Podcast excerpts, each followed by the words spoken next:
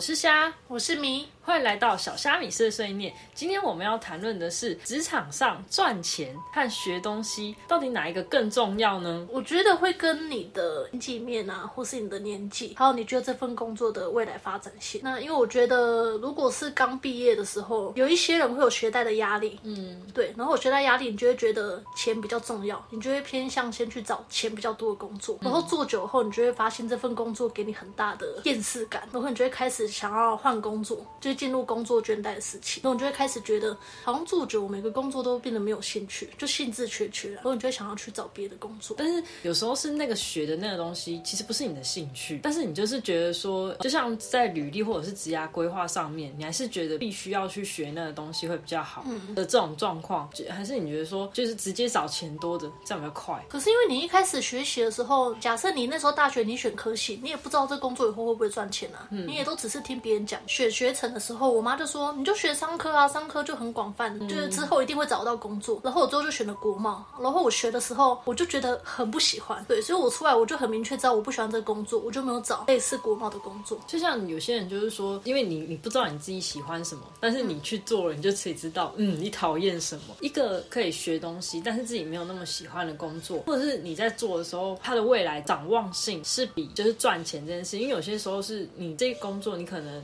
呃有很多钱啊，但是他的未来展望性没有那么高。我觉得工作最大的是动力吧，就是你就算做一份工作，如果你觉得是以赚钱为基础，那只要这份工作可以赚钱，就算你觉得再没有兴趣，你你可能都会有那推动的点。你就觉得好，我虽然说没有兴趣，但是他至少可以给我钱。那这样子你就不是选择学东西，比较偏向赚钱啊。因为一方面是我有经济压力，但是现在是你学这个东西可能不是你喜欢的，但是你又觉得说你必须要把这个东西学起来，因为你的未来发展性的话，你必须要有这个技能。可是因为我觉得未来发展性其实有点说不准，有点像赌注，你知道吗？嗯，像我当初会学呃手机的维修，就是我觉得我看准它之后会是一个技术性的工作，然后我学学着学着发现什么，它之后有一天路。会被断掉，但是我已经踏进去了。对啊，就是你，你其实有时候也想不到，像现在疫情那么严重，嗯，很多工作原本它的发展性也很好，嗯但是你做到一半，突然会有一些其他的状况发生。那我觉得这是过渡时期来。对啊，可是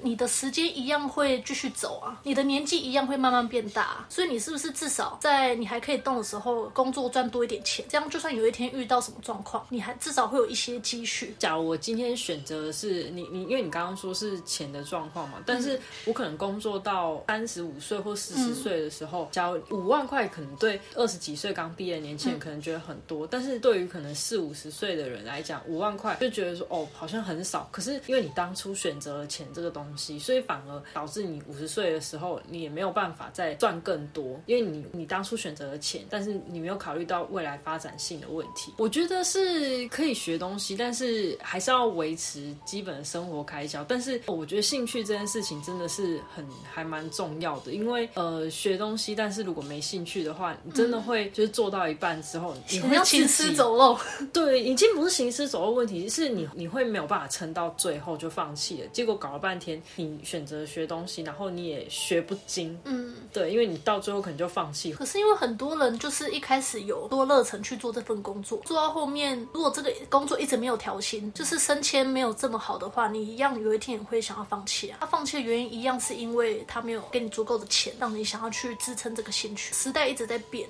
你可能现在觉得学这个技术你会赚钱，但是有一天会发生什么事，你其实也不知道。然后你在学习的时间，你又贡献了你的青春、你的时间，还有你的年资，学一个未来不一定真的可以赚大钱的工作。那我觉得是眼光的问题吧，就是有钱人工作他赌赌注也是起伏不定啊。嗯，这个逻辑就跟股票一样啊，你看准它会涨，然后你就投资，结果你最后结果如果不如你想象的，你当初投资的可能就没了。而且我们现在不是只像股票投钱进去，我们投的是我们的青春跟我们的时间呢。应该说我会选择一个至少可以有支撑我生活的薪水，我再从这个工作去找我的兴趣，就是尽量两边不可能完全就是两边都到我满意的程度，但是至少要维持平衡。嗯，对啊。如果这份工作真的钱很多，但是我真的做不下去，那有一天我可能还是会转换跑道啊。我觉得可以在工工作之余去培养其他的兴趣啊，但是一样要有一份稳定的工作支撑那个薪水。所以你觉得就是兴趣跟工作这件事情就是分开？尽量分开，因为我觉得兴趣变成工作一定会消掉他的热情，因为很多很多兴趣跟利益放在一起，它就不会变成那么纯粹了。啊，我我又不是那么幸运的人，我的兴趣刚好是那种很有钱的。我我自己个人是觉得可以找一个可能钱普通，就是可以维持生活品质，然后未来的发展性就是它发展空间就是比较大的，或者是说可以转其他行业，或者是可以晋升主管之类的。嗯，不然就是你有可能有一个本业，然后有另外一个副业，对，然后你可能是先靠你的本业先赚钱，那那个副业可能一开始可能是赚小小的钱，然后也可能是你的一个小兴趣。之后的话，你就是慢慢的可以两个并行发展，甚至是到说未来可以在副业这方面，你可以因为你兴趣比较大嘛，所以你就是未来慢慢转向副业这一方面，然后把你的副业变成主业。呃，如果是有经济压力的，可以先找一个钱比较多，但可能做个几年，可能做个两年到三年，有点经济基础之后再来学东西，那压力也比较就是不会那么大。那如果你做了两三年钱多的工作，好像就习惯了，是不是就代表说你学的那个东西，就是心里面也没有很大的信心，或者是你真的很想要学那个东西？